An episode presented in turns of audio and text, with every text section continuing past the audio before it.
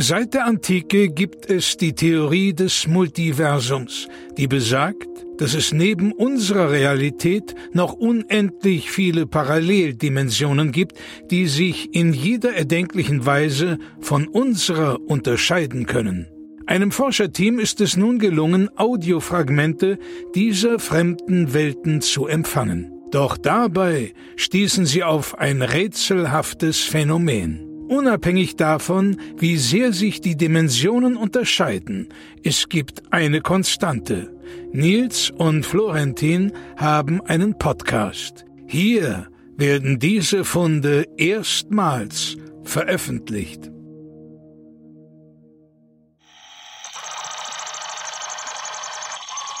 Dimension NY76GX07091TY41. Absolut schleierhaft.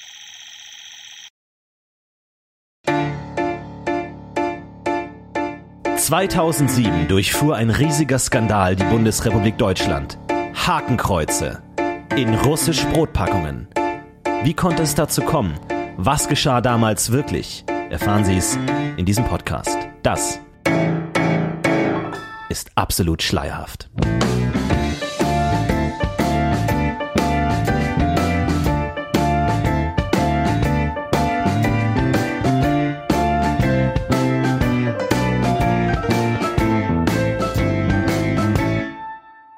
Hallo und herzlich willkommen zur allerersten Folge von Absolut Schleierhaft. Äh, mir gegenüber sitzt Nils Bohmhoff.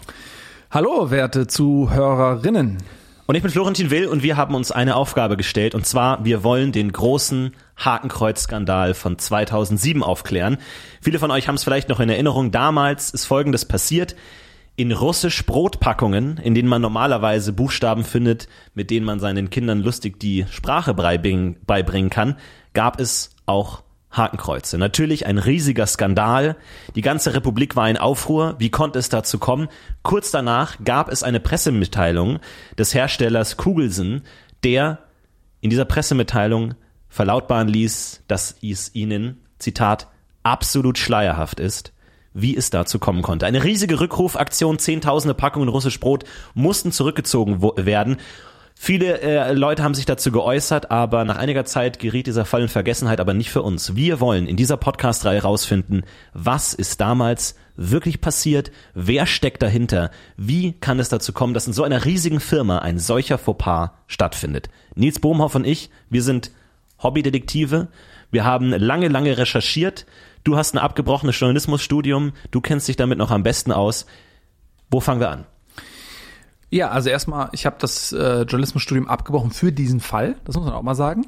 Äh, ja, also ich wollte jetzt nicht warten, bis ich irgendwie ein Zertifikat in den Händen halte, dass ich äh, recherchieren kann, sondern ich habe den Ruf dieses Falles vernommen und ja. bin ihm gefolgt. Und, und du hattest ja durchaus eine große Karriere vor dir. Du warst nominiert für den Henry-Nannen-Preis. Das ist völlig korrekt, ja. Und hast das alles in den Müll getreten, weil dich dieser Fall nicht loslässt. Was fasziniert dich an diesem Fall?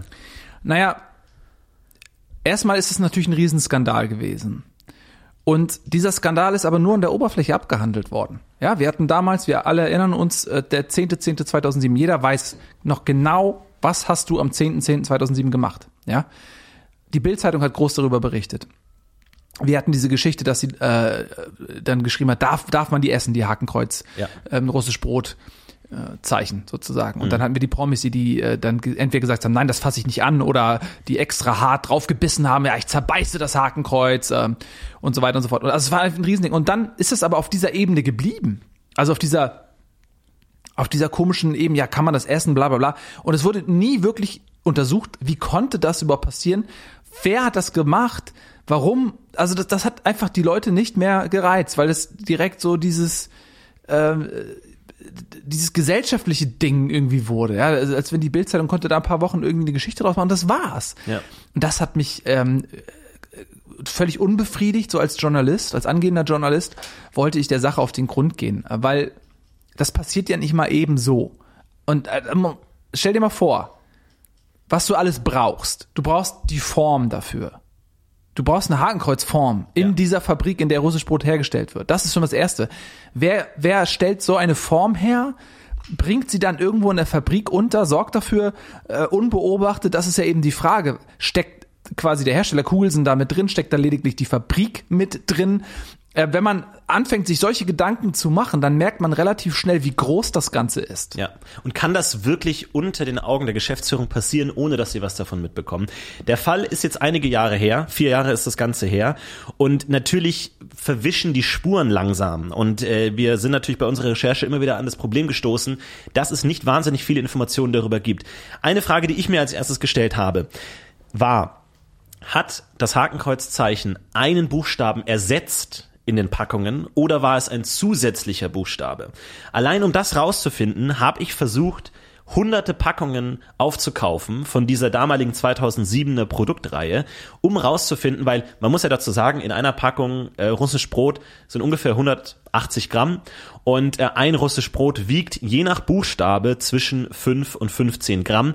Das heißt, unterschiedlich viele Buchstaben sind in einer Packung und unterschiedliche Buchstabengrößen sind auch da. Das heißt, es ist nicht notwendigerweise gegeben, und das steht auch auf der Verpackung, habe ich extra nachgeprüft, dass nicht in jeder russisch Brotpackung alle Buchstaben vorhanden sind. Das heißt, man müsste eigentlich mehrere von diesen Packungen kaufen, um die gesamte Palette an möglichen Zeichen zu rekonstruieren, um zu schauen, fehlt vielleicht ein Buchstabe, wurde das W da haben wir äh, mhm. mal den Wiegetest gemacht. Wir haben nämlich tatsächlich noch ein einziges dieser russisch Brot-Hakenkreuzen. Ich habe es aufgetrieben. Ich bin bis nach Bulgarien gereist für einen Haken, äh, für einen russisch Brotsammler, der eine Packung noch übrig hatte, habe ich für horrendes Geld auf eBay gekauft und ich habe, ich besitze eines dieser mittlerweile legendären und natürlich auch in den falschen Kreisen hoch gehandelten mhm. russisch Brotkeksen und ähm, es wiegt ungefähr so viel wie ein W und da war schon mal das Problem, ähm, dass wir nicht genug Packungen haben. Wir haben einfach nicht genug Packungen. Wir konnten das Ganze nicht analysieren. Ich habe ähm, drei Packungen aus der Zeit. Es ist ja auch in der Packung nicht in jeder Packung ein Hakenkreuz mit dabei. Also stellt sich das Ganze sehr, sehr schwierig dar. Ja, aber die Frage, konntest du eine Tendenz feststellen? Man, natürlich kann man das nicht endgültig beweisen, aber in den Packungen, die du untersucht hattest, gab es dort einen Buchstabe, der in keiner der Packungen vorhanden war, in der ein Hakenkreuz vorhanden war. Ich habe alle Packungen übereinander gelegt. Was tatsächlich gefehlt hat, war das Q. Mhm das R und das B. Aber das kann Zufall sein. Das kann Zufall sein, rein statistisch, ich bin kein Statistiker, ich konnte das jetzt nicht genau rekonstruieren, ob das jetzt statistisch ist. Auf der anderen Seite muss man natürlich auch sagen, warum was, was könnte es für andere Gründe geben? Äh, Kugelsen hat sich ja schon ähm, ausprobiert an Satzzeichen. Man wollte ja schon 2001 hat man ja versucht, verschiedene Satzzeichen auszuprobieren, um die russische Brotpalette so ein bisschen auszuweiten. Wir kennen das ähm, Fragezeichen, das seitdem mittlerweile dabei ist. 2002 sollte das Semikolon kommen, ein riesiger Misserfolg das Semikolon ein riesiger Misserfolg, absoluter Flop, riesiger Aufschrei, hat nicht funktioniert, ähm, weil die Leute einfach nicht wussten, wie sie das Semikolon verwenden sollen. Was soll man damit machen? Kommt das vor, B, kleiner Buchstabe, großer Buchstabe, die Leute wussten nicht, was passiert. Und das Schwierige ist natürlich auch äh, beim Semikolon, dass äh, der Punkt und äh, das Komma ja nicht verbunden sind, sodass genau. sie einzeln in der Packung lagen und äh, dadurch quasi nur noch ein Punkt und ein Komma waren, sodass ja. das Semikolon als solches gar nicht zu erkennen war. Richtig, auch da kann man natürlich rückwirkend sagen, haben sie einfach nur behauptet im Nachhinein, es sei Punkt und Komma gewesen oder sollte es von Anfang an ein Semikolon sein? Tja, auch das ist vielleicht, also das ist für einen anderen Podcast vielleicht nochmal eine zentrale Frage, das sollten wir uns auf jeden Fall merken, ah ja. ähm, ob das irgendwie zusammenhängt. Aber für mich ist jetzt erstmal äh, die Information sehr wichtig, ähm, dass QRB die Buchstaben sind, die offensichtlich ersetzt worden sind ähm, vom Hakenkreuz. Und ähm, ich habe ja Praktikum gemacht tatsächlich auch. Genau, du hast dich eingeschleust als äh, Maulwurf in eine Haribo-Fabrik, um uns äh, mitteilen zu können, wie ein solcher Produktionsprozess abläuft. Genau. Und ähm, ich gehe da natürlich nicht als Nils Bohmer äh, dann wissen die ja sofort, okay, ich bin Journalist und dementsprechend ähm, entweder sie weisen mich direkt an der Pforte ab oder sie verändern eben ihre Produktionsprozesse so, äh, dass ich nicht mehr nachvollziehen kann, wie die regulären Abläufe dort sind. Also dann wäre dieses Praktikum obsolet. Deswegen gehe ich da mit meinem Pseudonym Sammy Slimani rein und ähm, ja, arbeite dort quasi erstmal ganz unten, ja, und versuche dann schon auch innerhalb dieses Praktikums mehrere Abteilungen zu durchlaufen, ähm, die ganzen Prozesse zu erfassen, zu verstehen und auch mitzumachen. Ähm, und es ist so bei Kugelsen, äh, dass die meisten Maschinen vom selben Zulieferer sind, die ähm, sich meist nur unterscheiden in Kleinigkeiten. Ähm, zum Beispiel ist es ja ganz klar so, bei russisch Brot brauchst du natürlich ähm, dann eine Teigverarbeitung und die ist dann äh, vorgelagert der Stanzung. Das heißt, der Teig, und da sind wir im Prinzip schon dann im, im Zentrum des, ähm, Skandals sozusagen, der Teig wird auf so einer Art Laufband gespritzt und dann werden die ausgestanzt, wird dieser Teig ausgestanzt. Und Es ist eine Stanzung. Es ist keine Form, sondern Es also ist wie so eine Art Stanzung. Plätzchen ähm, Form, die nur das ausstanzt. Genau, es ist so eine Art Plätzchenform, die das äh, Ganze ausstanzt. Natürlich ist das in dem Moment dann noch relativ weich. Der Härtungsprozess wird dann äh, nach der Stanzung, also äh, läuft das ähm, Laufband dann durch so eine Art ja, Ofen. Also das ist kein standardisierter Küchenofen, so muss man sich das nicht vorstellen, sondern das ist halt Teil dieses, dieser äh, Produktionskette, dass es auf dem Laufband sozusagen durch einen Ofen durchläuft. Ja. Dort wird es so erhitzt, dass es dann, wenn es da rauskommt, quasi gehärtet ist. Und ähm, es gibt eben diese verschiedenen Stanzformen, also diese Buchstaben, ja, oder eben auch die Satzzeichen, wie du ja gerade erwähntest. Und da ist es so, dass quasi jeder Buchstabe hat eine Stanzung und die sind in Reihe geschaltet. Ja, und dann stell dir das so vor, dass ein groß, großer, langgezogener Teigfladen ähm, läuft auf diesem Laufband lang und dann kommen alle Buchstaben gleichberechtigt einmal runter in einem in einer St- Stanzbewegung von oben nach unten und dann sind quasi ist von jedem Buchstaben einer ausgestanzt. Das heißt, Ah, das heißt, dass einer der Buchstaben oder Zeichen eigentlich ausgetauscht worden sein muss durch das Hakenkreuz. Das Und die, die, wie, wie, wie muss man sich diese Stanzform vorstellen? Ist es, ist es wirklich wie so ein Plätzchenausstecher oder ist es komplexer? Wie wird das installiert? Ist das, ist das variabel? Naja, du kannst, das ist variabel, klar. Also die Stanzform ist tatsächlich so ein bisschen so, wie man das auch aus der heimischen Küche kennt, wenn man zu Weihnachten Plätzchen ausstanzt. Also in der Art ist das tatsächlich vorstellbar. Das ist ein Metallkonstrukt und die sind oben eingehängt ähm, quasi in einen Mechanismus, der nach unten gedrückt wird, auf das Laufband drauf. Und diese Form ist austauschbar. Das heißt, es, es könnte sein, dass ein Mitarbeiter auf eigene Faust diese Form ausgewechselt hat und einen der Buchstaben ersetzt hat durch diese andere Form. Das ist möglich. Und daher ist natürlich die zentrale Frage wirklich, fehlt da ein Buchstabe? Und wir konnten es jetzt eingrenzen auf QRB. Ja.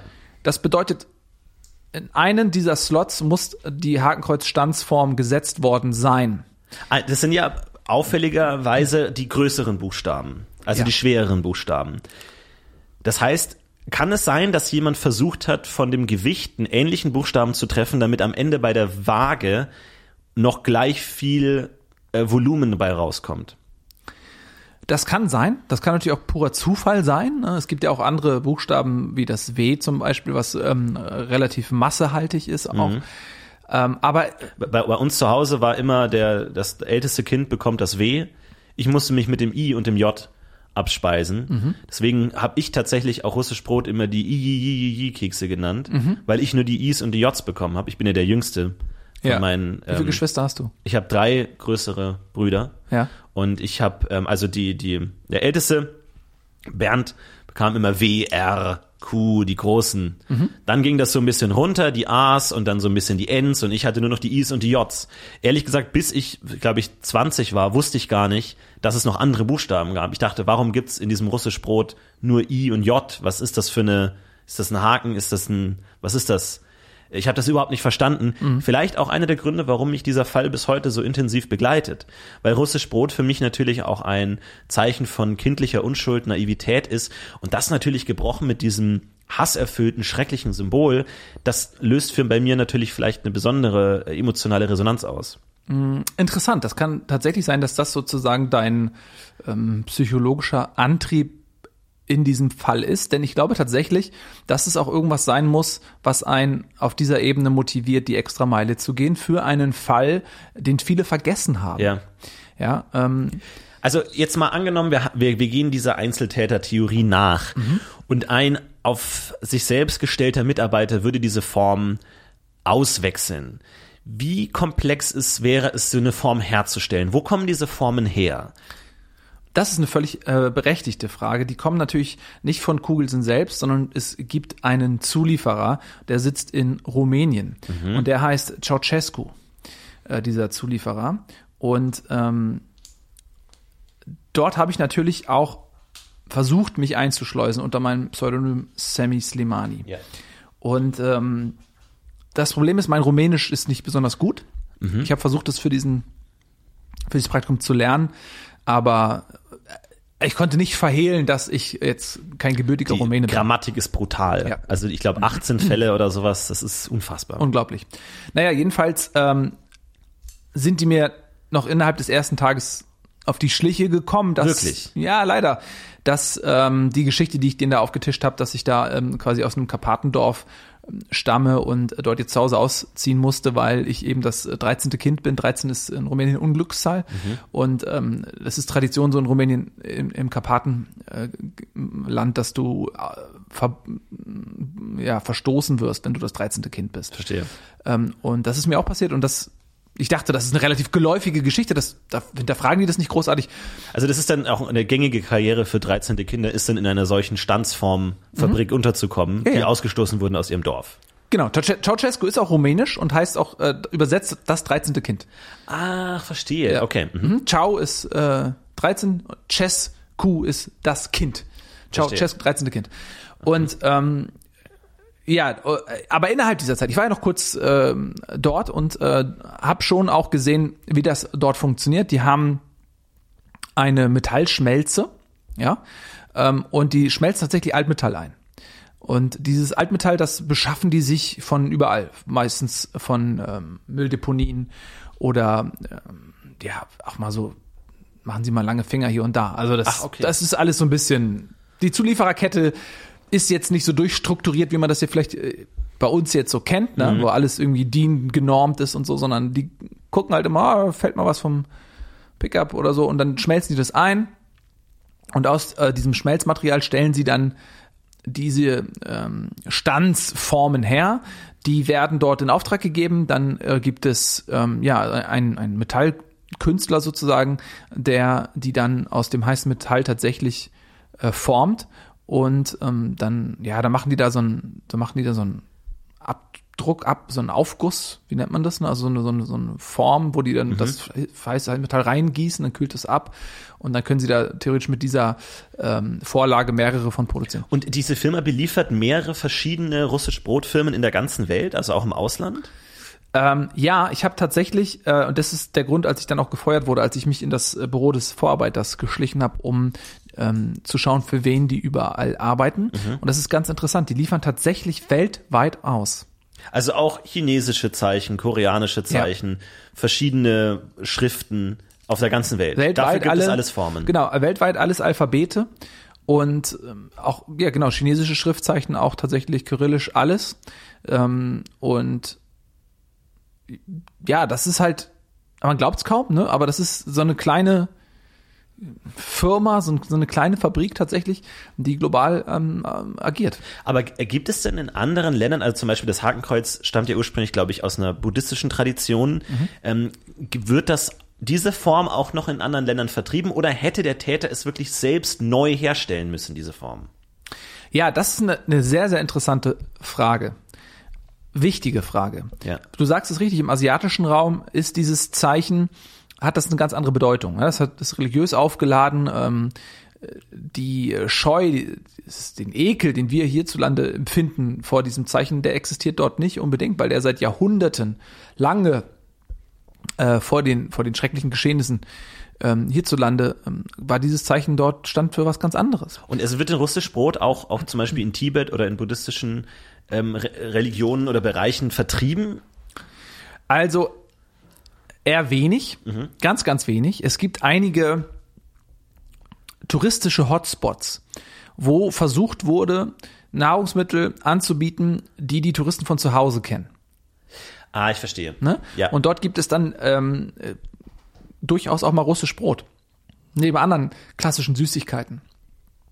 Wie zum Beispiel diese äh, Lollis, die man so in Brause dippen kann noch, die unten Ja. noch so einen Beutel Brause haben, wo man noch mal reindippen kann. Unbedingt, der Brausebeutel-Lolli. Ja. Genau, solche Dinge.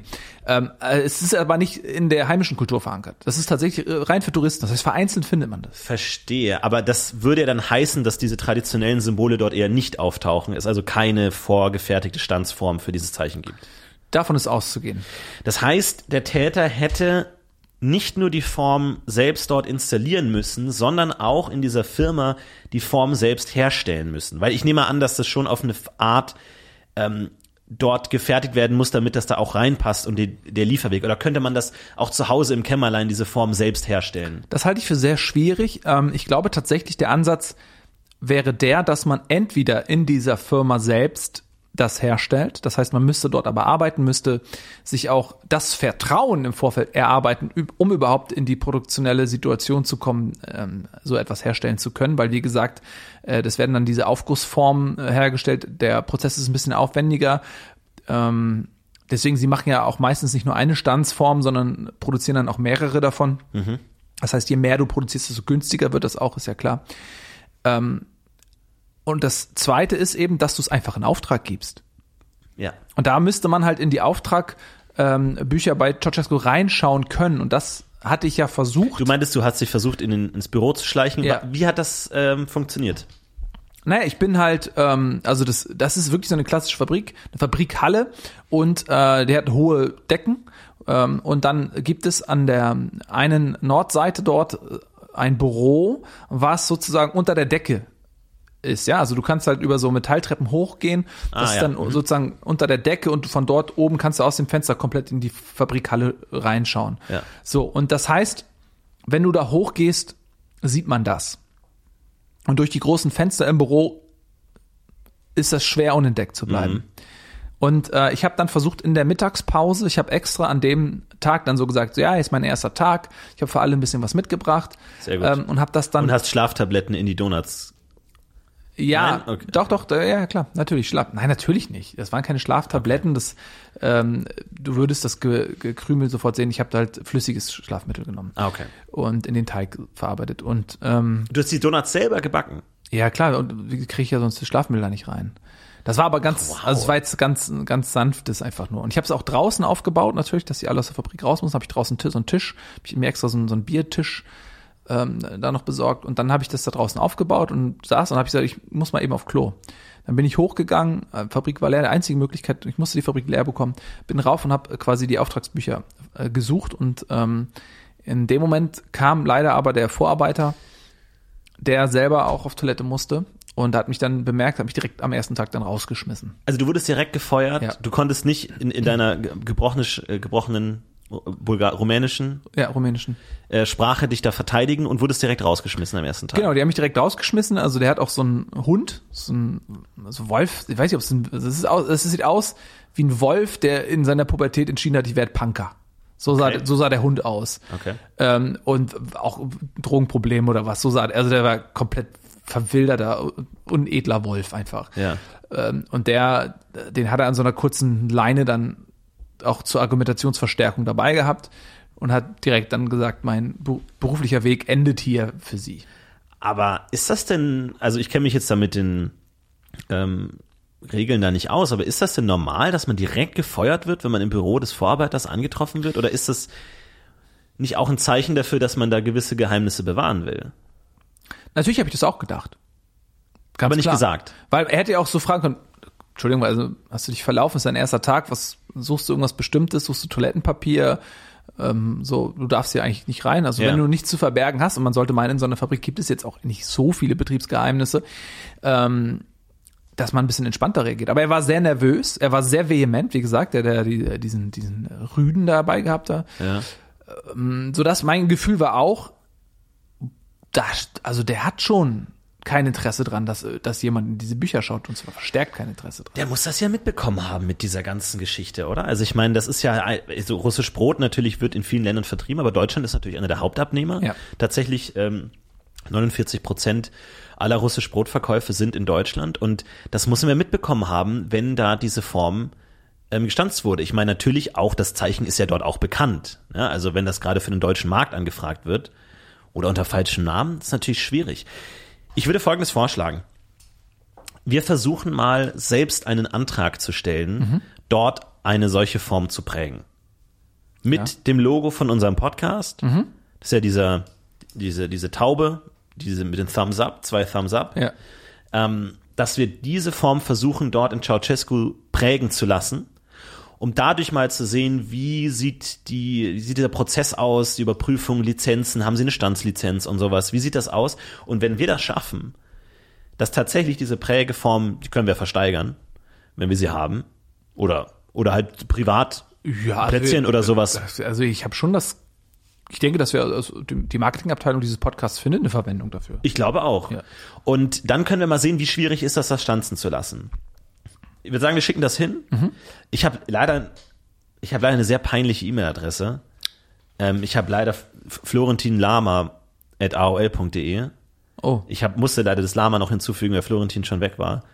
Weil kannst du aber eine warum, Mail. warum denn ausgerechnet Lama? Also, Das war in dem Moment, weil Kamel war auch schon weg. was ist denn mit ähm, sowas wie Tiger, Löwe, sowas? Ich dachte Lama, äh, einfach weil es einfach zu tippen ist so. Mit zwei M, L-A-M-A. Ja, Ich dachte, es klingt witzig oder so. Lama. Also ich weiß nicht, ob das nicht vielleicht ein bisschen unseriös wirkt. Ich glaube, du hast eine, glaube ich, seriösere E-Mail-Adresse. naja, das ich, Problem ist, ich habe halt Sammy Slimani. Ähm, und du hast sammyslimani.aol.de. äh, Sammy.slimani.de. Ach so. Und das Und die halt, kennen dich jetzt natürlich schon, Die- ne? Genau, die ist halt verbrannt sozusagen, diese E-Mail-Adresse. Das, und und äh, ich würde jetzt ungern äh, mit meiner regulären Adresse, ähm, Nils Esel, Hm. dort, äh, Aber was die sehr, also, hm. Lama und Esel, würde ich sagen, ist ser seriositätstechnisch auf einer ähnlichen Ebene. nein, das ist doch nicht dein Ernst. Naja, der e Esel, Das, also, Florentin, das Lama ist erstmal so ein Ahnentier, was irgendwie in, in, der, in der kargesten Berglandschaft Ja, auf Südamerikas lebt. Es ist, spuckt einfach um sich. der Esel ist eine. Beleidigung. 7353. Das ist doch keine Beleidigung. Das ist, ja, ich Das ist weiß, Mathematik. Taschenrechner-Ding, ja, ja, Ja. Aber der, e der Esel ist ein edles Tier mit einem sehr charakterstarken Willen, der sich nicht irgendwas von Leuten sagen lässt, der hilfsbereit ist, wenn er der Meinung ist, ja, da helfe ich gern. Und wenn nicht, dann macht er das halt nicht. Das Also ist du, du kennst die Firma besser. Glaubst Ja. du, Lama wird da besser ankommen als Esel? Nein, weil ich glaube, dass, also wenn du mal schaust, wie ist der Verbreitungsgrad, der Esel wird ja in Rumänien flächendeckend genutzt noch. Also dann eher Esel. Ja, dann schon eher Dann schreib Esel. du die Mail. Bitte. Ja, dann schreib Dann schreib du die Mail und dann schauen wir mal, ob wir diese Standsform tatsächlich bekommen, ob das klappt oder nicht. Ja, das müssen wir auf jeden Fall machen. Äh, und dann schauen wir mal, ja, dann schauen wir mal rein, ähm, wie schnell das auch geht und äh, welche Fragen die da stellen. Die Frage ist, wollen wir wirklich das Logo unseres Podcasts nehmen oder wollen wir versuchen, ein etwas kontroverseres Logo zu nehmen, um zu schauen, wie die darauf reagieren? Ja. Weißt Ja. du? Ja. Vielleicht irgendwas, fällt dir noch irgendwas ein, was so ein bisschen geächtet ist? Also wo man wirklich denkt so, boah, wie gitti git. Das ist aber, das will ich auf keinen Fall, würde ich das eigentlich machen jetzt. Schwierig. Schwierig. Mit dem Logo von, von irgendeinem Fußballverein oder dein Familienwappen, irgendwas. Ja, sowas in der Richtung. Oder vielleicht MTV-Logo oder so. Ich weiß nicht, wie das in, in Rumänien aufgenommen wird. Vielleicht eher cool. MTV nehmen die noch mit einem Videorekorder auf. Ach so, okay, ja. Vielleicht so das VHS, äh, das VHS-Kassettenzeichen. Ja, Diese, dieser, dieses Oval. ja. Das ist schon ziemlich hasserfüllt. das ist schon, ja. Ja, okay. Ähm, ja, oder wir gehen mit der Taube einfach. Okay, dann. Taube, ja, macht die Taube mit Thumbs up. Äh, Finde ich gut. Und äh, dann schauen wir, ob wir das tatsächlich kriegen und ob wir das gestanzt bekommen. Und ähm, jetzt natürlich noch die Frage, wer könnte dahinter stecken? Es gab ja tatsächlich in der, in der Geschichte schon viele Skandale rund um dieses Symbol. Wir erinnern, erinnern uns noch alle noch an den Windbu Windmühlenburger, ähm, der damals rausgekommen ist bei Burger King, der aussehen sollte wie eine Windmühle. Damals vor allem natürlich in den Niederlanden irgendwie natürlich als äh, Symbol und ähm, was natürlich auch starke Ähnlichkeiten hatte mit diesem Symbol, das es heute geht. Das war ein Riesenaufschrei, das war eine riesige Entschuldigung. Da konnte man noch sagen, Entschuldigung, das sollte eine Windmühle sein. Das ist jetzt ungünstig, leider auch wie mit dem, mit dem Salatbelag, wie das da raus äh, quillt, Ja, ja. dass es leider noch mal diese Haken äh, ergibt. Das ist ungünstig. Interessanterweise hat Kugelsen keinerlei andere Motivalternative angeboten und gesagt, nein, das, das soll irgendwie was anderes sein, das ist ein Drehrad oder irgendwie so ein Karussell oder was auch immer, sondern hat wirklich gesagt, uns ist es absolut schleierhaft. Das heißt, Kugelsen war es lieber, inkompetent dazustehen, im Sinne von, wir haben keine Ahnung, was in unseren Fabrikhallen passiert, als irgendeine andere Erklärungsversuch mit, wir haben weiter die Kontrolle über unser Produkt zu wählen. Ich finde, das ist spannend. Ich finde, das ist wirklich Ja. interessant, zu diese Inkompetenz zuzugeben und zu sagen, man, man wälzt die Verantwortung ab auf Mitarbeiter, was ja eigentlich ein gutes Unternehmen nicht macht und was un, ähm, ist. Ich glaube, die waren tatsächlich überrascht davon. Wie, wie interpretierst du diese Pressemeldung, die tatsächlich am selben Tag nachmittags noch kam? Ja, also ich habe mich das auch gefragt. Ne? Springender Punkt ist ja, sind die Drahtzieher in der Führungsetage bei Kugelsen zu verorten? Oder ist das tatsächlich entweder unterhalb dieser Ebene oder außerhalb dieser Ebene Ja. passiert? Und sie wirkten auf mich, ehrlich gesagt, relativ planlos. Das Krisenmanagement war wie so ein ähm, zusammengewürfelter Haufen, der so wirklich aus der Mittagspause, äh, ich komm mal hier Krisensitzung, ey, was machen wir jetzt? Ich habe keine Ahnung, wir müssen was machen, ey, wir brauchen ein Statement, ey, die Reporter, wir brauchen irgendein Statement. Ja. Und dann ist ihnen nichts eingefallen und dann haben sie gesagt, ja, sorry, wir haben keine Ahnung. Das wirkte auf mich schon sehr, sehr planlos und chaotisch. Und wenn das aber aus diesem Kreis heraus gelenkt worden wäre, dann hätten sie ja Zeit gehabt, sich darauf vorzubereiten. Dann hätten sie ja genau antizipieren können, was dort dann für ein Echo folgt. Das Und ist ja die riesige Frage. Gibt es dann nicht sowas wie Quality Insurance, Quality Control, dass da ja jemand mal in diese Packung reinlunzt? Und ist das nicht vor allem den Mitarbeitern auch aufgefallen?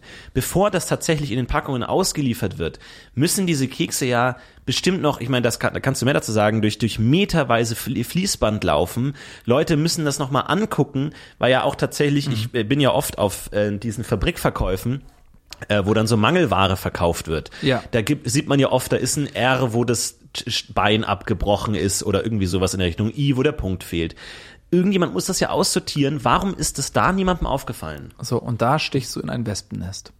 Da habe ich nämlich recherchiert. Ähm, ich hatte da das Praktikum gemacht und da habe ich mich so ein bisschen umgehört, ein bisschen Smalltalk gemacht, so hey, und ich habe festgestellt, da sind relativ viele ähm, Mitarbeiter, ja, die so ungefähr vier Jahre, dreieinhalb Jahre da sind. Wenige Mitarbeiter, die länger da sind. Wir wissen alle, 2007, vier Jahre ist es her, ist das passiert. Sodass man natürlich schon einen Zusammenhang herstellen muss zwischen dieser Geschichte und ähm, offensichtlich einem Wechsel beim Personal. Und insbesondere beim Aussortieren, ja, du hast es ja gerade eben schon geschildert, bei, bei fast allen äh, Fabrikanlagen ist es so, dass dann noch der Mensch irgendwo dafür herangezogen wird, auszusortieren, welche sind fehlerhaft. Ja. Und alle Leute, die dort arbeiten, die die kaputten Teile aussortieren sollen, es sollen ja keine kaputten Teile in die Packung kommen, die sind alle weniger als vier Jahre da. Das heißt, jeder, der dort beteiligt war, ist nicht mehr da. Und ich habe versucht, ähm, so ein bisschen über Smalltalk, bla, rauszufinden, ja, kennt man die noch, wo sind die? Und es sind noch vereinzelte Mitarbeiter da, das sind aber alles Mitarbeiter, die nicht im unmittelbaren ähm, Zusammenhang ähm, mit den Maschinen irgendwie standen. Ja. Und die kannten die teilweise noch von früher. Und da sind tatsächlich von diesen Mitarbeitern, weiß ich von dreien sicher, dass sie verstorben sind. Nein. Ja. Nein. Drei von den Mitarbeitern, die unmittelbar damit äh, mit diesen Maschinen zu tun hatten, sind In verstorben. welcher Zeit? In welcher Zeit? kurz, ja, kurz nach diesem Skandal tatsächlich. Kurz nach diesem Skandal. Und ähm, ich habe dann mit den äh, Familien gesprochen. Ich habe nicht alle erreicht, ich habe mit zwei von diesen Familien gesprochen. Und äh, bei der einen Familie war das so, dass, dass die Todesursache angeblich war, dass sie beim ähm, Paragliding verunglückt ist. Nein. Und ich habe mit der Familie gesprochen und die haben mir gesagt, die wissen nicht mal, was Paragliding ist. Ja. Also ich weiß ehrlich gesagt auch nicht, was Paragliding ist. Ich habe jetzt einfach nur Ja gesagt, weil das Ja, und einfach um das um diesen Spannung hochzuhalten, aber ich habe nicht den Hauch eine Ahnung, was das ist. ja, das ist halt so eine Art, also du, du gleitest halt mit, also Para halt, ne? Okay. Und die wussten Worauf überhaupt- gleitet man? ja so auf, auf so einer Gleit, also so einer Fläche, so einer, Mit Gle also naja, das ist, hast du eine- also nee, also du, wie mit mit mit Ski oder mit, nein, nein, also das ist halt, du hast halt so, ein, so eine Art Para halt und den, das nutzt du zum, zum Gleiten halt. Okay. Ne? Und die wussten halt überhaupt nicht, was das ist. Ja. Also die hat das, die hat das noch nie Ja, in ihrem Leben gemacht. ja, ja, ich verstehe, und das ist halt auch so, dieses Paragliding ist auch recht teuer. Du brauchst halt dieses Klar, du brauchst ja die, Equipment. ähm, also du brauchst verschiedene, je nach Höhe oder Ja. Länge, So. unterschiedliche, ja. Und, und das ist ein sehr teures Hobby. Und die sind, das sind arme Leute dort. Das heißt, die hatten in ihrem Leben noch nie was von gehört. Die hat das natürlich noch nie gemacht. Und angeblich ist sie dann beim Paragliding verstorben. Also, das, ne? Ich meine, jetzt müssen wir wirklich aufpassen, auch juristisch. Weil wir haben beide Jura mit fünf abgelegt. Und jetzt müssen wir natürlich aufpassen. Wir können jetzt nicht einfach so hier Vermutungen sagen, da wurden Leute aus dem Weg geräumt oder sowas, das können wir nicht machen. Die Frage ist natürlich nur, wie wurde intern dieser Skandal aufgearbeitet? Davon gibt es keine Informationen. Wie du sagst, viele Leute arbeiten dort nicht mehr. Äh, Wie da Konsequenzen ähm, geahndet wurden, wissen wir nicht. Aber nur um das mal diese Vermutung, die ich habe, aus dem Weg zu räumen, da, da möchte ich von dir eine klare Ansage. Ich nasche mein ganzes Leben lang schon russisch Brot. Hier und da. Unterwegs, zu Hause Vornehmlich Is und Js. hauptsächlich Is und Js. Und natürlich, klar, das Ideal eines jeden Produktes ist, jeder Keks ist in Top-Zustand. Meiner Erfahrung, ganz subjektiven Erfahrung, kein Vorwurf, nach, sind locker ein Drittel der Buchstaben in russisch Brotpackungen kaputt. Zerbrochen, krumm, falsch rum, dunkler als sie sein sollten. Nichts gegen die Quality Assurance Abteilung hier bei Kugelsen, gar nicht. Kann natürlich auch an Transport bedingen. Ähm, ich tue mir sehr, sehr schwer, die Packungen zu öffnen. Da brauche ich manchmal schweres Gerät. Das kann natürlich sein, dass da das ein oder andere Kuh bricht. Kann es denn nicht sein, dass da auch ein bisschen geschlafen wurde an dem Fließband? Ich, ich kann mich ja nur, nur reindenken in diesen Job der, der, der Qualitätskontrolle. Klar, am ersten Tag wird man hier und da auch mal zugreifen und snacken und die kaputten nicht rausnehmen, sondern einfach wegnaschen. Nach Wochen kann ich mir vorstellen, dass man irgendwann anfängt, Musik zu hören, Podcast zu hören, nebenbei andere Sachen zu machen, Kreuzworträtsel, Sudoku, Polarium auf dem Nintendo DS, sowas. Du meinst, dass man einfach nicht mehr so gut ist in seinem Job. Dass man dann einfach viele Bruchstücke einfach mal so äh, vorbei flutschen lässt in die Packung rein. Die also, Akzeptanz beim Kunden ist doch da. Niemand sagt hier, Entschuldigung, ähm, mein, mein Haar ist gebrochen. Ähm, ich, ich, ich gebe diese Packung zurück oder sowas in der Richtung. Das wird doch nicht passieren. Die Konsequenzen von, von falschen Buchstaben ist doch relativ gering. Nun, ähm, was wir hier als Faktor nicht bewerten können, ist das, was du gerade schon gesagt hast, Transportwege. Wir müssten einfach schauen, ähm, wie hoch ist der Anteil kaputter Ware in der Fabrik Ja. und wie hoch ist die ist der Anteil kaputter Ware beim Verzehr. Sehr gut. Und äh, die Differenz daraus ist ja das, was der Transportweg zu verursachen hat Weiter. mit seinen vielen verschiedenen Weiter. Stellen. Weiter? So, ähm, ich habe jetzt natürlich bei meinem Praktikum auch genau versucht rauszulesen, okay, wie hoch ist die Fehlerrate? Dranbleiben. Dranbleiben. Und da war, würde ich ungefähr sagen, jedes 30. Teil maximal ist äh, quasi durchgeflutscht. Und wenn du jetzt sagst, das ist ein wesentlich höherer Faktor bei dir, wenn du das aufmachst, dann würde ich es tatsächlich auf die Transportwege schieben und damit aus, äh, aus der Gleichung rausnehmen. Wenn du sagst, das ist Ja. anders, Es, es ist schwierig zu sagen. Vor allem, es ist ja natürlich auch die Frage, ob man, ob jemand bei dieser Qualitätskontrolle sagen würde, Moment mal, da sind falsche Zeichen drin. Also es ist ja was anderes, als auf die Qualität zu achten. Also jetzt ein kaputtes Hakenkreuz könnte auch aussortiert werden, als dann wirklich zu sagen, Moment mal, da stimmt was nicht. Ähm, die sind ja wahrscheinlich jetzt auch symbolisch nicht geschult. Die Frage ist natürlich, inwiefern würde man hinterfragen, was da auf dem Fließband stattfindet. Ja, also es sind tatsächlich viele Leute, ich habe das mal äh, beim Praktikum auch näher beleuchtet. Viele Leute sind arm, die können nicht lesen, die können nicht schreiben. Teilweise sind die blind, Ach was. ja. Ähm, teilweise machen die das nur über Tastsinn, Ja. ja, dass die halt mit ihren Fingern, ihrem ganz feinen Tastsinn und äh, fassen die dann alle an Ja. und gucken halt, okay, sind die heil? Ja. So, ne? Und dann und dann äh, entscheiden die, ob die jetzt ins Tröpfchen oder ins Töpfchen sozusagen kommen. Lass uns über Harald F. reden.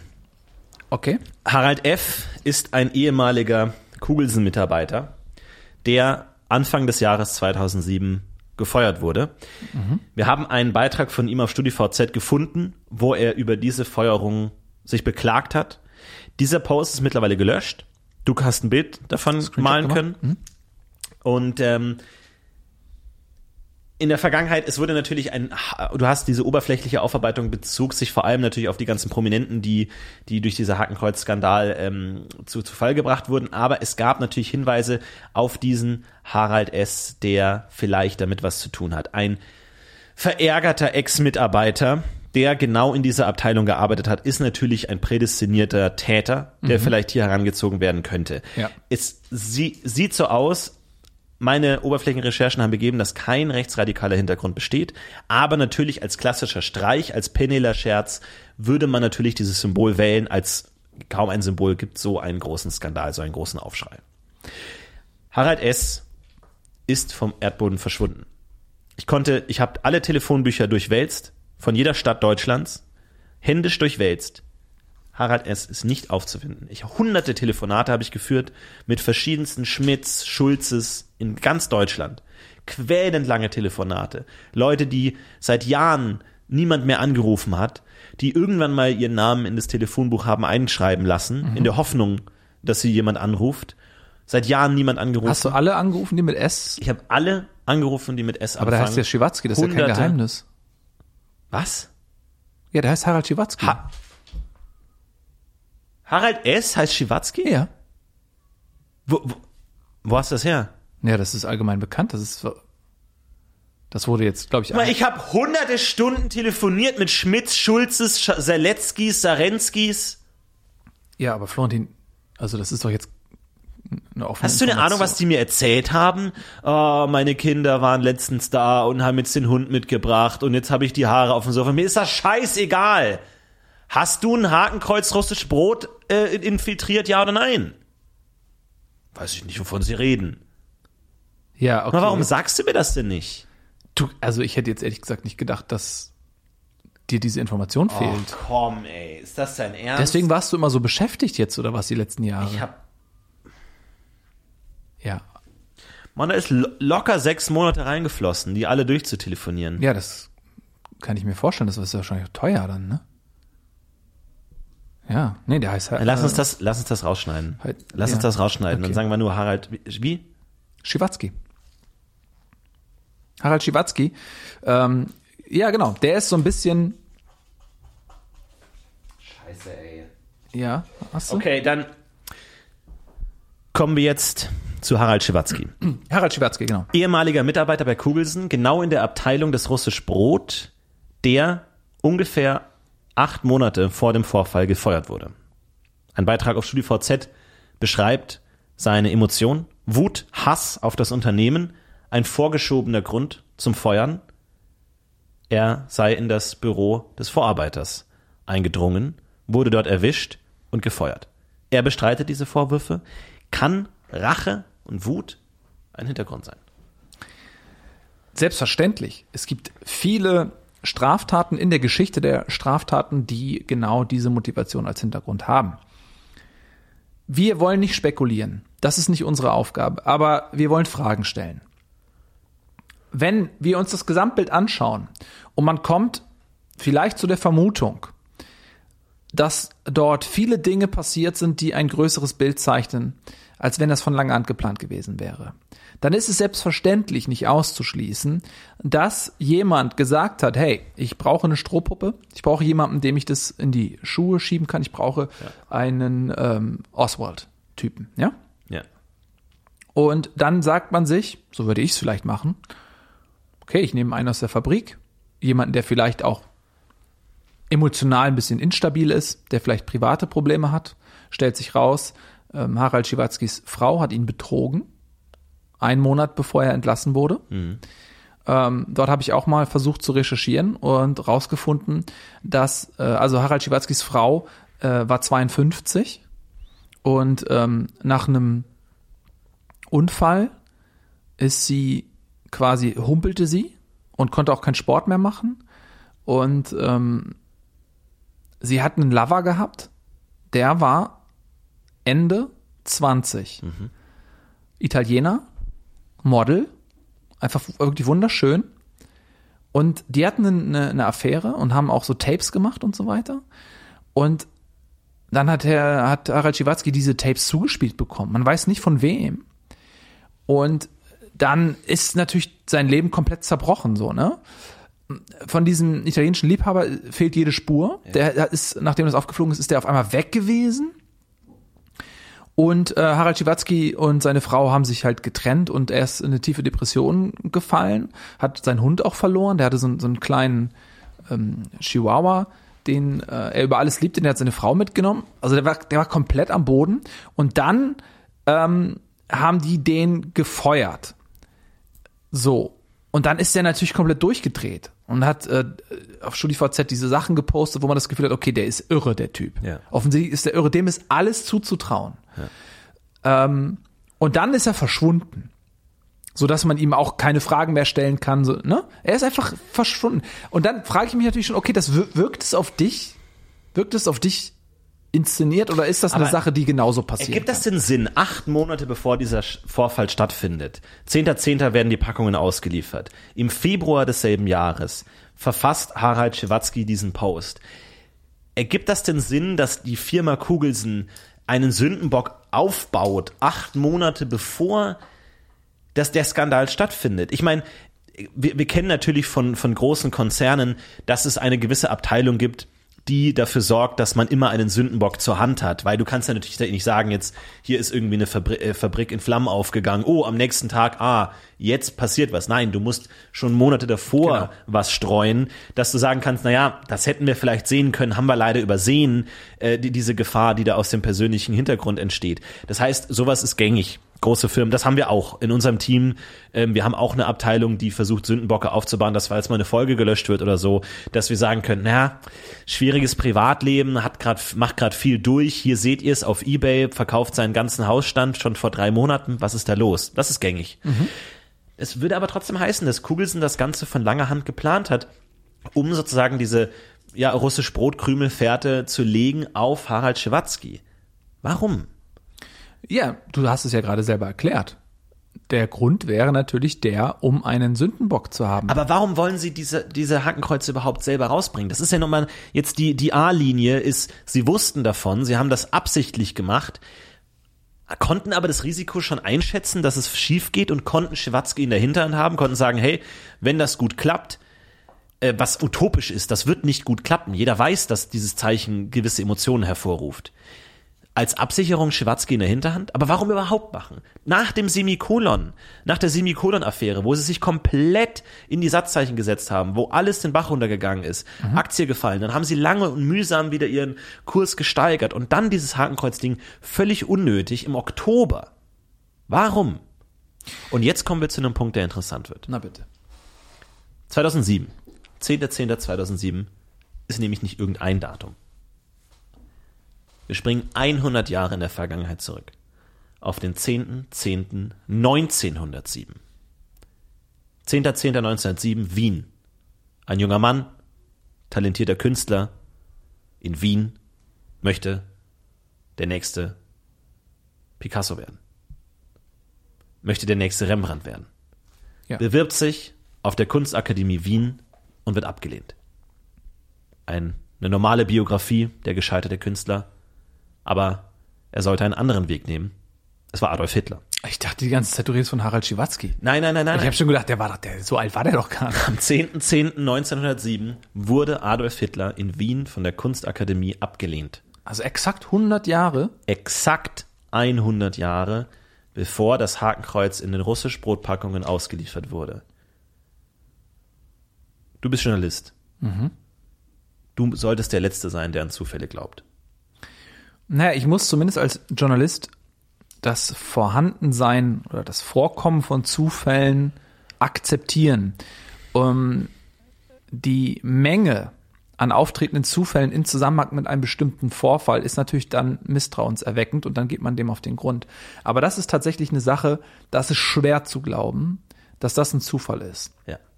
Und wenn man dieses jetzt mit einfließen lässt in den Fall und sich schaut und sich anschaut, okay, was ist dort alles passiert? Dann kann man natürlich ein Bild zeichnen und sagen, okay, Harald Schiwatzki ist ganz offensichtlich äh, die Strohpuppe gewesen, die Aber Ja. Hier noch eine weitere Verbindung. Lass mich noch einen roten Bitte, Faden spinnen. ja. Ich habe mir nämlich mal das Profil angeschaut von Harald Schiwatzki. Das Profil selber wurde nämlich nicht gelöscht. Nur dieser Post, in dem er über seine Kündigung gesprochen hat. Mhm. Ich bin mal ein bisschen runtergescrollt. Stellt sich raus, zwei Jahre bevor er angefangen hat, bei Kugelsen zu arbeiten, ein Post von ihm, er steht vorm Café Zentral in Wien. Mhm. Keine Bildunterschrift, kein Kommentar, nichts. Aber wie konnte er sich denn überhaupt die Reise dann nach Wien leisten? Der war ja bettelarm. Das ist die Frage. Könnte es sein, dass er selbst auch versucht hat, sich an dieser Akademie akkreditieren zu lassen, Künstler zu werden, wurde abgelehnt und wollte jetzt eine verquere Botschaft an die Welt senden. Ihr wisst schon, was passiert, wenn man Leute von Kunstakademien ablehnt. Als versteckter Hinweis über eine gefälschte Form, die er bei Ceausescu anfertigen hat lassen, eingesetzt hat, um diese Hakenkreuz zu verbreiten. Du meinst also, das war eine Warnung an die Welt. Sozusagen, wenn ihr mich hier ablehnt, Ja. Dann bin ich vielleicht der nächste weltvernichtende Diktator. Möglich, möglich. Es Ja. ist das Einzige, was für mich mit dem Datum Sinn ergibt. Wir wissen nicht, ob Harald Schiwatzki Künstler werden wollte. Es gibt ein paar Fotos, die, sagen wir mal, künstlerischen Ansprüchen vortäuschen. Sagen wir mal so. Hier und da mit Lichtreflexen, Bildeinfall, Schattenspiele, sowas in der Richtung. Klar, auf StudiVZ klickt sich sowas gut, wissen wir alle. Wir haben alle ähm, auch schon mal hier und da versucht, mit der Spiegelreflex den einen oder anderen Knipser zu landen. Ich könnte mir vorstellen, dass das ein Hintergrund sein könnte. Er arbeitet als gescheiterter Künstler bei Kugelsen an der russisch Brotfabrik. Wird gefeuert aufgrund der ganzen Verstrickungen mit seiner Frau. Wut. Schon wieder abgelehnt. Der nächste Traum zerplatzt. Der erste Traum zwei Jahre früher in Wien, als er vom Café Zentral sich den Kaiserschmarrn gegönnt hat. Aus Frust. Das Pflaumenmus aus Frust in sich reingestopft hat aus Wut über die Ablehnung. Jetzt sein zweiter großer Traum. Russisch Brotfabrik bei Kugelsen. Auch hier der Traum platzt. Und jetzt macht es bei ihm Klick. Und das ist der Moment, wo es Klick macht. Wo er sagt, nicht mit mir. Nicht mit mir. Ihr lehnt mich nicht ab, Welt. Denn ihr wisst, was passiert. Und er entscheidet sich, diese Botschaft zu senden über diese russisch Brotpackung. Eine Botschaft, die vielleicht nur er versteht. Aber sie ist in der Welt. Ja. Und jetzt ist die Frage, hat Kugelsen davon Wind bekommen und hat versucht, diese Botschaft zu unterdrücken? Post gelöscht, Schiwatzki ist verschwunden, Mitarbeiter aus der Firma sind verschwunden, die vielleicht davon wussten. Schiwatzkis Helfer. Vielleicht Leute, die eingeweiht waren. Wollte man diesen Komplott unterdrücken? Von Kugelsen. Das ist eine sehr interessante Theorie, die natürlich in sich schlüssig ist. Und die Frage ist nur die, Florentin. Wir haben jetzt diese in sich schlüssige Theorie. Wenn jetzt jemand möchte, dass man zu diesem Rückschluss kommt, der absolut nachvollziehbar ist, dann würde er das ja genauso machen. Ne? Und man bleibt sofort daran hängen wie eine Fliege in einem Spinnennetz und kommt nicht weiter. Was ist aber, wenn hinter dieser offensichtlich eventuell konstruierten Wahrheit eine tiefere, eine größere Wahrheit liegt? Weil ich habe mir das Foto mal angeguckt, was du gesagt hast vor dem Café Zentral. Und das sieht schon komisch aus, weil äh, Schiwalski, Schiwatzki hat dort seine Fabrikkleidung an, also hier diesen den Blaumann, den dreckigen Blaumann mit den äh, Schraubenschlüsseln oben in der Brusttasche. Und ähm, er ist sehr verschwitzt, hat auch irgendwie diesen Drei-Tage-Bart äh, und er hat auch noch so ein Pausenbrot ähm, in der Hand. Ähm, so ein Pausenbrot, wie man es einem Fabrikarbeiter mitgeben würde. Ja. Und dieses Bild dort, also im, in diesem Café, die anderen Gäste sind also sehr sommerlich angezogen. Also es scheint ein sehr heißer Tag zu sein. Man sieht auch äh, den, der Schatten, also der, die Sonne steht äh, eher so rechts oben im Bild und der Schatten geht nach links. Bei, bei äh, Schiwatzki ist der Schattenfall in die andere Richtung. Und ähm, er ist recht dick angezogen auch. Also es ist eher so, als wenn es ein Wintertag wäre. Du meinst eine Fotomontage? Also ich will jetzt nicht, aber es ist, also wenn du dir das Foto jetzt nochmal anguckst, es könnte theoretisch sein. Hat man denn, meine Frage, hat man jemals überprüft, ob das der Original StudiVZ-Account von Harald Schiwatzki ist oder ist eventuell auch jetzt zum Beispiel dieses Wutpamphlet, von dem du gesprochen hast. Ja. Ist das auch wirklich von ihm? Schwer zu überprüfen tatsächlich, schwer zu überprüfen. Ich habe davon nicht viel gefunden, aber ich meine, ich meine klar, jetzt ist es 2011. Wir können alles machen mit Bildbearbeitung. Meinst du wirklich, dass 2007 war der Fall? Zwei Jahre davor wurde dieses Bild gepostet oder wurde es datiert zumindest? Ob es dort wirklich gepostet wird, ist die Frage. Meinst du, dass in der Zeit Fotomontage auf dem Niveau möglich sein könnte? Du, ähm, Josef Stalin hat regelmäßig unliebsam gewordene politische Rivalen aus Fotografien entfernen lassen, um sie aus der Geschichte zu tilgen. Das war bereits in den 30er Jahren. Und jetzt leben wir fast 80 Jahre später, würde ich sagen. Grob über den Daumen gerechnet. Warum sollte das heutzutage nicht noch besser möglich sein? Ist doch die Frage. Es bleibt offen. Wir müssen mehr recherchieren. Die Frage letzten Endes bleibt natürlich nach dem Motiv. Wenn Kugelsen wirklich diesen Strohmann mit Schiwatzke aufbaut, diese ganze Hintergrundgeschichte strickt, warum? Wovor? Also als, als Plan B. Aber was ist Plan A? Was ist der Best Case mit dieser Veröffentlichung der Hakenkreuz russisch Brotplätzchen? Was sollte passieren? War das nicht völlig zu erwarten, dass das, dass das nach hinten losgeht? Es wurde ja auch nicht angekündigt. Da, also ich könnte verstehen, wenn das eine große Werbekampagne ist, jetzt die neue Sorte, jetzt hier extra mit Hakenkreuz dabei, kauft, Werbespot, all dem und dann floppt das Ganze. Okay. Aber es war ja, es gab ja keinerlei Ankündigung, nichts dergleichen. Auf der Packung kein Unterschied zu sehen. Kann es wirklich sein, dass Kugelsen das bewusst gemacht hat? Die Frage ist ja, du sagst jetzt Kugelsen und Kugelsen ist ja ein riesiger Betrieb. Ja. Äh, die Frage ist, was ist dieses Kugelsen? Ist das der Vorstand? Sind das die Aktionäre? Ja. Wer ist für dich in diesem Fall ähm, Kugelsen? Es werden ja nicht jetzt, wird ja nicht der gesamte Betrieb bis runter zur Cafeterie-Mitarbeiterin dieser Strategie zuarbeiten. Sondern muss ja irgendein kleiner verschwörerischer Kreis, wenn überhaupt, da sein, der diese Handlung vorgibt. Oder ist es jemand innerhalb dieser Firma, der lenkt, ohne dass andere davon wissen? Oder ist es jemand von außerhalb, der diese Firma auch nur benutzt, ähm, der so viel mächtiger ist, dass er selbst so ein Weltkonzern wie Kugelsen quasi wie ein Marionettenspieler spielen kann? Ku- Kugelsen, sind wir doch mal ehrlich. Kugelsen ist Paula Kugelsen. Ja. Es ist die Erbin, es ist die Geschäftsführerin, sie hat alle Stricke in der Hand. Sie hat sich schockiert gezeigt, sie hat sich verständnislos gezeigt, gesagt, sie distanziert sich von diesem schrecklichen Symbol und allem, was damit zusammenhängt. Es kann, ich kann mir nicht vorstellen, so wie wir die Firma recherchiert haben, du hast ein Praktikum gemacht, kannst du dir vorstellen, dass sowas an Paula Kugelsen vorbeigehen könnte? Schwerlich. Sie ist ein Kontrollfreak. Alles geht über ihren Schreibtisch. Sie lässt sich alles berichten, äh, jede Kleinigkeit. Sie ist ein Workaholic. Sie hat ein Apartment innerhalb äh, der Kugelsen Hauptzentrale. Also sie verlässt diese auch kaum. Ähm, ist schwer. Sie ist wie so eine Datenkrake.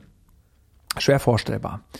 Ähm, die Frage, die mich so ein bisschen umtreibt, ist, 100 Jahre ist es her, seit der Abweisung des Herrn aus Braunau an der Kunstakademie in Wien. Jetzt sind diese 100 Jahre um. Man spricht ja oft auch in der Mystik von, vom 100-Jahre-Zyklus. Ne?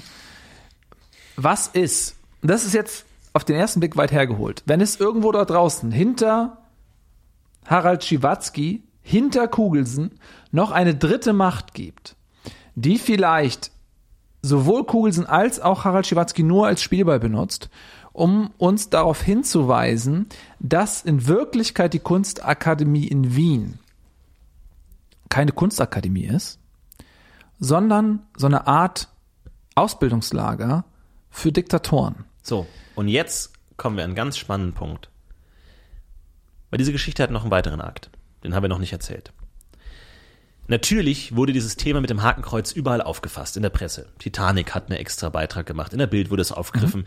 Ähm, Harald Schmidt hat eine Sendung gemacht, TV Total, natürlich überall wurde es behandelt. Klar, ist ja ein leichter Witz, ne? Also klar, Keks, der aussieht wie ein Hakenkreuz, Ja. lustig. Haha. Schreibt sich von alleine, ja. Aber nicht nur in Deutschland. Am selben Tag, am 10.10.2007, wurde dieser Vorfall auch in der US-amerikanischen Late-Night-Show von David Letterman behandelt. Und zwar nicht nur als Witz im Stand-up. Das ist normal, dass Autoren tagesaktuelle Witze schreiben, die dann im Stand-up einfach vorgetragen werden können. Produktionsaufwand niedrig. Nein. Ein kompletter Sketch, komplett durchproduzierter Sketch, wurde am selben Tag in der Sendung veröffentlicht. Ja, aber das ist ja Gespielt. unmöglich. Ich, meine, ich habe Praktikum mal gemacht ähm, bei einer Late-Night-Show. Mhm. Und daher weiß ich, dass so ein Sketch über Wochen geplant wird. So ein kompletter Dreh, es war ein kompletter Dreh, es war, es war äh, Cookie Monster in der SS-Uniform. Das war ein komplett durchgeskripteter Sketch. Lustig, ich habe am Boden gelegen, es war fantastisch. Viele Anspielungen aus dem Dritten Reich, viele Anspielungen aus Keks, verschiedene Monster, alles für dabei. Großartig. Das kann nicht am selben Tag so entstanden sein. Und die Frage, die ich mir stelle, ist, wusste David Letterman von diesem Vorfall und konnte vorproduzieren? Also, als jemand, der eben aus der Erfahrung eines Praktikums in dieser Branche schöpfen kann, kann ich ausschließen, dass dieser Sketch erst als Reaktion auf die Vorfälle in Gang gesetzt worden ist. Ja, man muss sich das so vorstellen, ähm, was ist der ähm, routinemäßige Ablauf. Es passiert etwas in der Welt, dann gibt es ähm, erstmal am Morgen eine Redaktionskonferenz. Äh, Leute, die dort in dieser kreativen Medienbranche arbeiten, die schlafen total lange. Äh, dann frühestens um zwölf geht's da los. Dann alle mit einem Kaffee oder einer Mate sitzen die beisammen. Und dann werden da äh, Ideen jongliert, äh, selbst wenn man eine gute Idee hat. Ähm, wenn dann irgendjemand äh, noch keinen Beitrag geleistet hat, dann muss der auch noch mal eine Idee in den äh, Raum werfen, einfach um zu zeigen, hey, ich bin auch noch da, ich bin Ja. auch lustig und kreativ. Dann wird das auch noch mal diskutiert. Es wird endlos lang diskutiert. Ähm, dann äh, wird irgendwann sich für eine Idee entschieden. Dann freut sich derjenige, der die Idee hatte, total und dann fällt ihm ein Scheiße. Jetzt muss ich auch, mich auch um die Umsetzung dieser Idee kümmern. Ich hatte gedacht, äh, das reicht, wenn ich jetzt hier einen geilen Beitrag leiste, werde ich registriert äh, und dann kann ich nach Hause gehen. Nein, jetzt muss ich mich auch noch um die ja. Umsetzung kümmern. Jetzt geht die Arbeit ja los. Ähm, und dann wird überlegt, okay, wer spielt die Rolle, welche Kostüme braucht man, wann ist Drehtag, wo dreht man, was ist die Location, wer schneidet hier und da, bla, bla. Es ist ein ewig andauernder Prozess. Also ich kann es ausschließen, dass das tagesaktuell ist. Und ähm, dann stellt sich ja sofort im Anschluss die Frage, warum wusste Letterman vorab von dieser Geschichte? Ja, wusste erst, das war, das ist unklar. Was natürlich manchmal passiert, ist, dass man entweder Sketche oder Beiträge auf Halde dreht, um tagesaktuell anzupassen. Aber doch nicht so was Konkretes. Eben nicht. Das war damals zum Beispiel, verschiedene Promis gehen jetzt in die Rehab. Ja, das passiert ständig, irgendein Promi, Dro äh, Drogenüberdosis. Und da kam es tatsächlich schon vor, dass teilweise wirklich am selben Abend noch der Sketch bereitstand, wo man aber als aufmerksamer Zuschauer wusste, der Sketch wurde als, als Rohfassung, als Hülle schon vorgedreht und da wurde Ja. dann nur der Name des jeweiligen Promis eingefügt, um reagieren zu können. Du sagst es selber, das ist so ein spezieller Vorfall. Kekse, Hakenkreuz, Drittes Reich. Sowas kann man nicht auf Halde produzieren. Also das muss schon wirklich mit einer, einer unglaublichen Medienverständnis und Unterhaltungsgespür jemand sein, der sagt, lass uns das mal auf Halde drehen, falls mal irgendwo in Deutschland jemand einen Keks rausbringt, der wie ein Hakenkreuz aussieht. Ganz genau. Also bei diesem besagten äh, Rehab-Ding, da war es ja auch wirklich, um äh, nochmal als jemand, der schon mal in der Branche Praktikum gemacht hat, da ein paar Inside-Informationen zu geben. In dem Fall haben die ganz konkret gesagt, okay, pass auf, äh, 33 Prozent aller Menschen, Prominenten in, im Medienbereich haben ähm, eine Nerdbrille, eine Cappy und ein Drei-Tage-Bart. Und dann haben die einfach einen Schauspieler genommen, äh, der so aussieht. Und dann äh, hast du halt 33 Prozent aller Leute abgedeckt und dann musst du noch gucken, okay, wer ähm, ist jetzt derjenige, der in Rehab geht? So ist es jetzt, äh, ist es Etienne Gade, ist es Daniel äh, Schröckert, äh, ist es äh, hier der Freund von Lena Meyer-Landrut, Mark Forster, äh, Mark ja. Forster. Äh, es ist eigentlich egal, äh, das, das trifft auf alle zu. Das heißt, ne, d- das kann man sich dann auch leisten. Super leicht. Und dann super sagst du leicht. halt den Namen dann irgendwie im Off oder so sagst du das. Genau. Das heißt, wir haben jetzt das Dreieck. Harald Schimatzki, Paula Kuhlsen, David Letterman. Irgendwo in diesem Bermuda-Dreieck der Wahrheit Müssen wir suchen, müssen wir schürfen. Wie passen diese drei Pole zusammen? Was ist in Wien wirklich passiert? Was ist an der Kunstakademie passiert?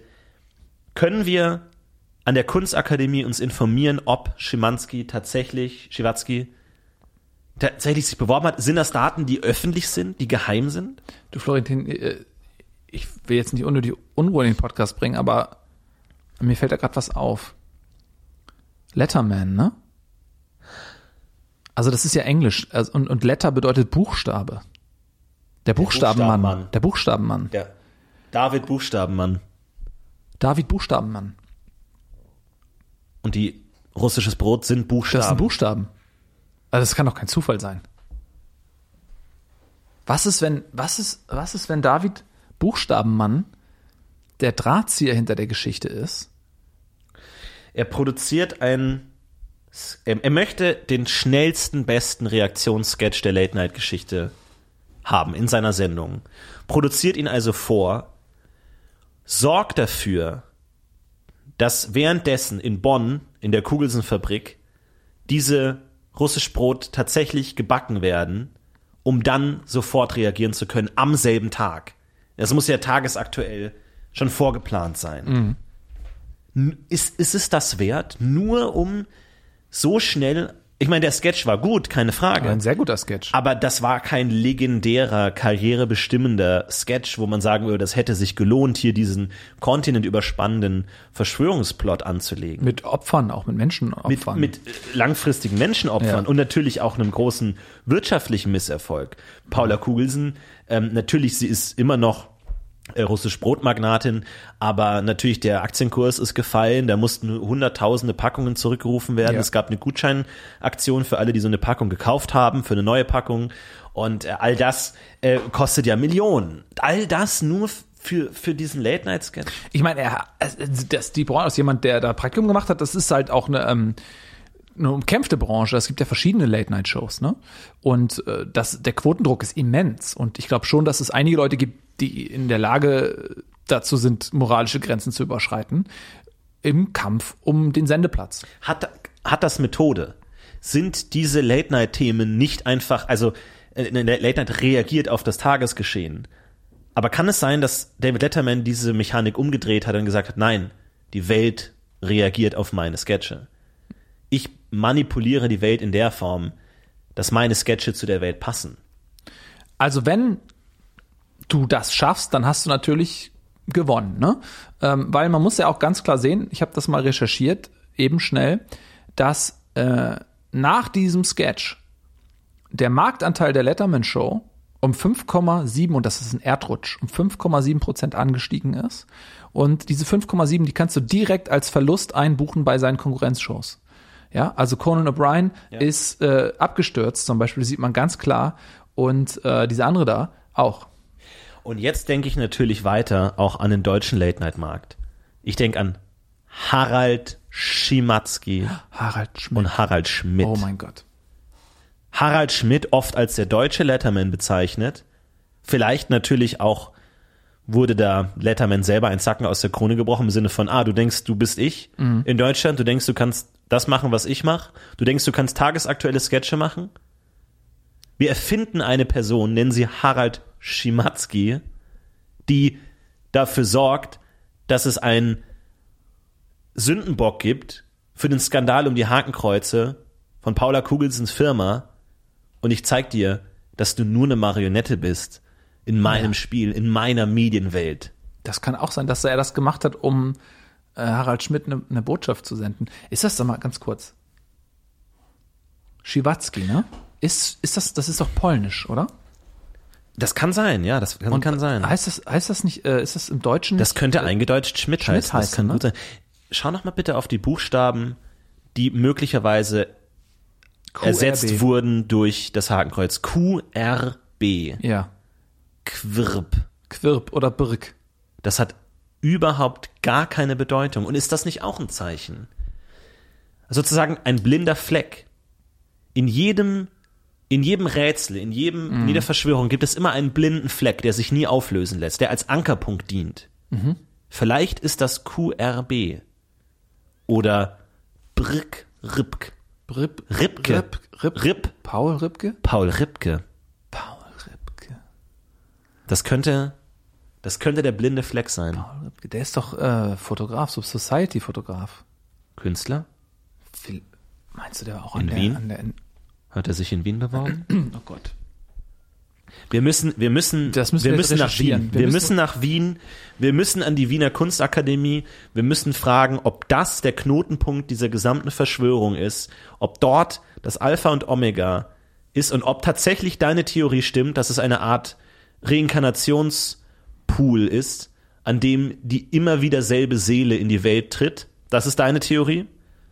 Ja, du hast es jetzt sehr konkretisiert und fa- fast schon ins, ins, ins Mystische, wenn nicht sogar ins äh, Unglaubwürdige gezogen. Aber ich äh, bleibe dabei, es gibt dort diese äh, Künstlerakademie und es ist ja dann schon seltsam, dass sich dann Leute, die sich dort bewerben, äh, denen dann so ganz offensichtlich, für alle erkenntlich, der Zutritt verwehrt wird, obwohl Ja. man ja, wenn man die Kunstwerke, die die in der Vergangenheit geschaffen haben, schon denkt, so ja, also das finde ich, also ich könnte das jetzt nicht so, ne? Ja. Ähm, und äh, dann werden aus denen so komische Diktatoren. Also das, das äh, also das kann ja durchaus sein, dass, weil stell dir vor, du bist jetzt ähm, so eine Art Freimaurergilde.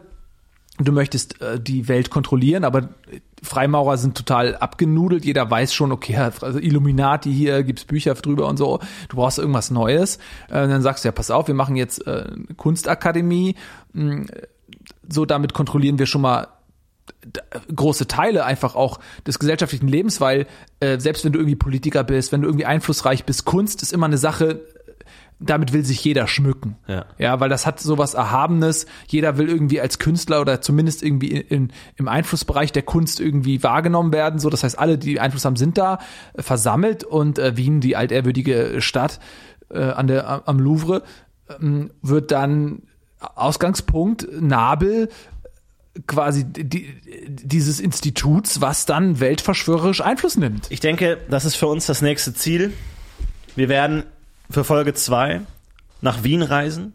Wir werden vor Ort investigativ recherchieren, was es mit diesem Institut auf sich hat. Nils, wir haben heute einige Erkenntnisse gemacht. Wir haben an der Wahrheit geknabbert. Aber ich bin noch nicht satt. Ja. Wir sehen uns wieder an. für Folge 2 von Absolut Schleierhaft, wenn wir den Skandal rund um das Hakenkreuz in der russisch-Brotpackung von 2007 versuchen aufzudecken. Seid auch ihr wieder mit dabei. Bis zum nächsten Mal. Bleibt neugierig. Auf Wiedersehen.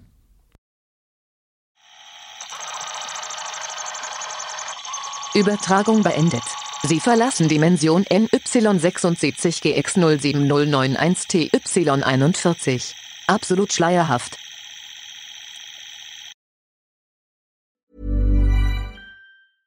Imagine the softest sheets you've ever felt. Now imagine them getting even softer over time. That's what you'll feel with Bowl and Branch's organic cotton sheets. In a recent customer survey, 96% replied that Bowl and Branch sheets get softer with every wash. Start getting your best night's sleep in these sheets that get softer and softer for years to come. Try their sheets with a 30-night guarantee. Plus, get 15% off your first order at bowlandbranch.com. Code BUTTERY. Exclusions apply. See site for details.